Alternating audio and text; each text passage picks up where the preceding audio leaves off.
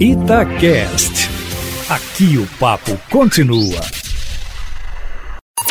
Em cima do papo, com Edilene Lopes.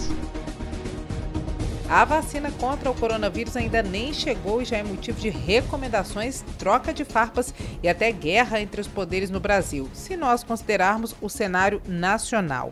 Além do embate entre o presidente da República, Jair Bolsonaro, e o ministro do Supremo Tribunal Federal, presidente da Casa, Luiz Fux, em torno da obrigatoriedade ou não da vacina, aqui em Minas, temendo que algum posicionamento do Executivo Federal possa atrapalhar a chegada do medicamento, deputados estaduais também estão se manifestando. Eustáquio.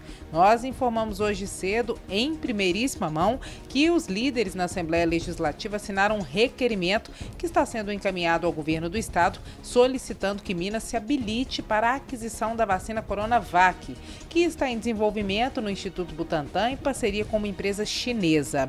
Na justificativa, os parlamentares argumentam que a Coronavac é a vacina em estágio mais avançado e que outros estados, além de São Paulo, mas também Bahia e Paraná, já estão se antecipando na aquisição do medicamento, já que o governo federal ainda não decidiu o que vai fazer. No documento, os deputados afirmam que é preciso se adiantar e não ficar à espera da aprovação do governo federal por uma determinada vacina. Escolha que, segundo eles, não se sabe ao certo por quais critérios será norteada, Eustáquio Ramos. O documento, requerimento dos deputados, que está sendo enviado ao governador Romeu Zema, está disponível na coluna em cima do fato no site da Rádio Itatiaia. Agora, o governador Romeu Zema, com a pressão da Assembleia Legislativa, fica entre a cruz e a espada, né, Eustáquio? Ele que está em Brasília, já disse recentemente, após reunião com o ministro da Saúde, Eduardo Pazuello, e outros governadores, e também afirmou em uma agenda com o general aqui em Belo Horizonte que a vacina, sem especificar qual, será adquirida pelo governo federal e distribuída para os estados, sem que qualquer ente federado tenha prejuízo ou prioridade em relação ao outro. Será que o governador irá se antecipar como querem os deputados ou vai aguardar o governo federal, Eustáquio Ramos? É a pergunta que não quer calar, meu amigo. Zema está hoje na capital federal, como nós informamos em primeira mão que ocorreria aqui na coluna em cima do fato na sexta-feira, para tratar principalmente de questões financeiras e da situação fiscal de Minas que o governador foi apresentar ao governo federal. Ele se reúne, além do presidente da República, também com vários ministros.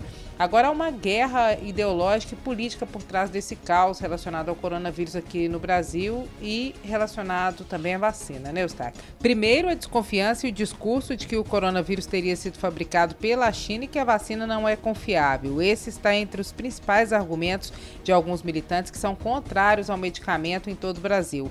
Um segundo ponto é a briga entre o governador tucano João Dória, entusiasta da vacina chinesa, que é desenvolvida em parceria com o Instituto Butantan, em São Paulo, e o presidente Jair Bolsonaro, considerando que os dois devem ser candidatos à presidência da República em 2022 e se atacam como se estivessem no pleito às vésperas da eleição, né, Eustáquio? Aí nós não vamos aguentar, né, meu amigo? Como diz nosso querido amigo Eduardo Costa, que hoje faz aniversário. Parabéns do beijão para você. Amanhã, Eustáquio, eu volto sempre em primeira mão e em cima do fato.